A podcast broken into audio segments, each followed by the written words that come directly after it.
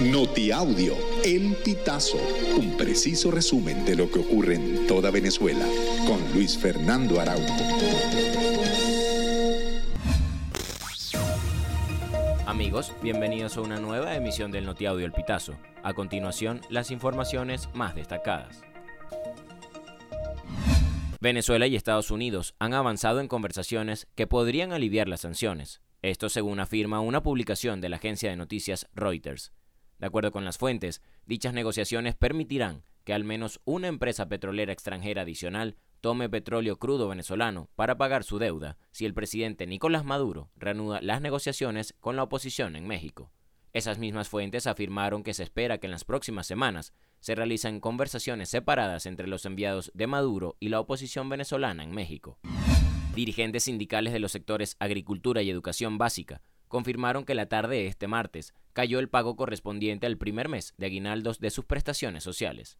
La información fue confirmada por el secretario general del Sindicato de Trabajadores del Ministerio de Agricultura y Tierras, José Marcano, quien detalló que desde la mañana se habían abonado los fondos en el sistema Patria. Marcano lamentó que su primer mes de aguinaldo como jubilado sea menos que el salario mínimo, es decir, 130 bolívares un grupo de jóvenes zulianos se tituló campeón en el Mundial de Robótica First Global Challenge con el robot Kashi. La competencia se celebró en Singapur del 7 al 10 de octubre. Tras competir con 191 países, el Team Venezuela se alzó con el premio Albert Einstein, máximo galardón entregado por Dean Kamen, fundador de este First Global Challenge. El premio obtenido por los zulianos, quienes fueron patrocinados por la gobernación del Zulia, otorgado al equipo clasificado como el mejor en todos los aspectos de la competición y principalmente por cumplir el objetivo del First Global Challenge, que era unir al mundo con el objetivo de crear un futuro mejor.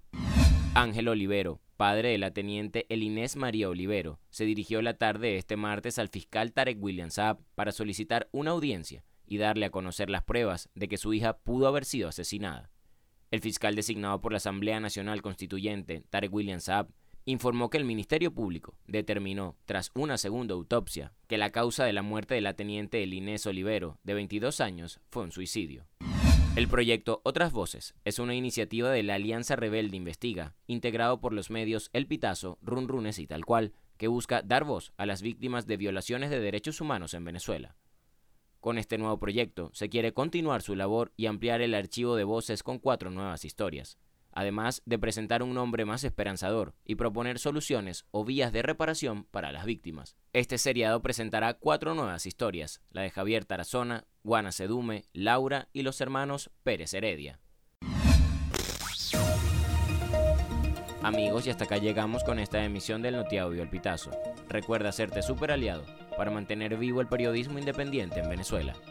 Narró para ustedes Luis Fernando Araujo.